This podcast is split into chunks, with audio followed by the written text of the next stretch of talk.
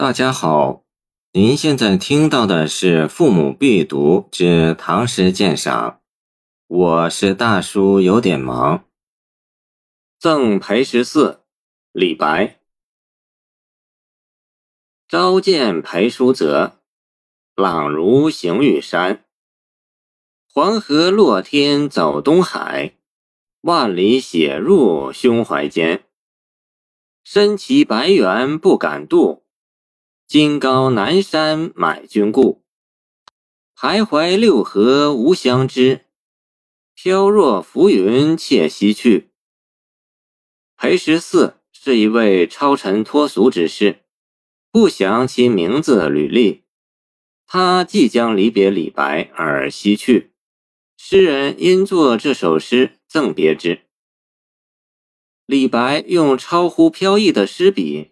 描写这位裴姓友人，裴叔泽，即晋朝的裴楷，常任中书令，人称裴令公，仪容俊伟，时人以为玉人。见者曰：“见裴叔泽如玉山上行，光映照人。”见《世说新语》容止。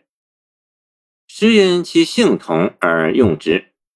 言裴十四仪表堂堂，清朗如玉山，光彩照人。黄河落天走东海，万里写入胸怀间。黄河水从西部极高处流向中原，势如从天落下，一泻万里，奔流入东海。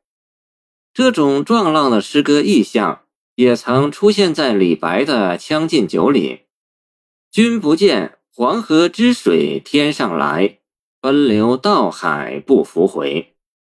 但是两诗的艺术功能却截然不同。《将进酒》的起句以河水一去不返，欲写人生一世；以黄河的永恒伟大，反衬人类生命的微弱渺小。本诗则用奔腾的黄河水，象征裴十四的金胸。他是那样的恢宏阔大，那样的雄豪浩瀚。李白倒插寓意在前，一笔点醒于后，手法变幻皎洁，表现出惊人的艺术腕力。诗至五六句转入别意，表现裴十四的遭际和他的不贪图富贵的性格。身骑白猿不敢渡，骑白猿。语出屈原《九歌·河伯》，乘白猿兮逐文鱼。其源的人自然是裴十四，那他为什么不敢渡呢？这不能不使人想到诗歌的比兴意义上来。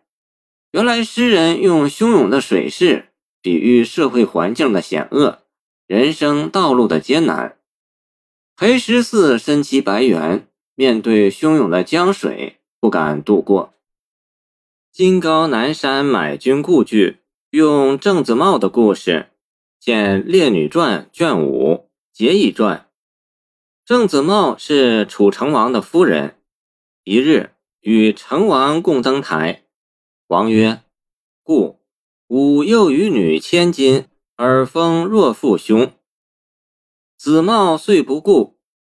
子茂曰：“不顾。”告以夫人之尊，是以封爵之重而后顾，则是妾贪贵乐利以忘义理也。千金难买一顾，表现郑子茂不贪贵乐利的品格。高比南山的金银，定然也难买裴十四的一顾。诗人极度夸张地运用郑子茂的典故，自然是为了颂美裴十四的高贵品格。在那险恶的政治环境里，襟怀豪迈的裴十四不肯摧眉折腰，不肯为富贵而忘义。在众人皆醉的庸俗的黑暗社会里，裴十四到处找不到知音。徘徊六合无相知句，准确地反映了品格磊落、奇亲的人不容一世的生活真实。结穴处。飘若浮云且西去，表明裴十四即将西去，行踪飘忽不定。点到赠别上，用飘若浮云状其人，也为裴十四涂上了灵异脱俗的光彩，与全诗诗意相吻合。赠别诗除了书写离绪别情以外，还可以颂美离别者，描绘和刻画他们的形象、思想、品格、精神面貌，表达诗人对他们的倾慕敬仰的感情。赠裴十四便是这样的一首赠别诗。李白用诗人的心灵、自己的品格和审美情趣去认识对方，去感知对方。因此，在裴十四身上，我们看到了诗人的个性、气韵和精神。清沈的浅说：“黄河落天二语，自道所得。”见《唐诗别才集》。其实何止这二句，李白也亲历身骑白猿不敢渡的社会环境，也同样具有金高南山难满一顾的品格，也同样为世俗所不容，甚至到达世人皆欲杀的地步。见杜甫不见，用宋门友人的诗赠给友人，引为知音，并在友人的精神风貌里。照见自己的襟怀和人格，这是赠裴十四诗思想艺术的基本特征。全诗空灵秀逸，意蕴深远，气韵超乎，感情真挚，写来如有神助，是李白许多赠别诗中感人至深的一首。谢谢您的收听，欢迎您继续收听我们的后续节目。如果你喜欢我的作品，请关注我吧。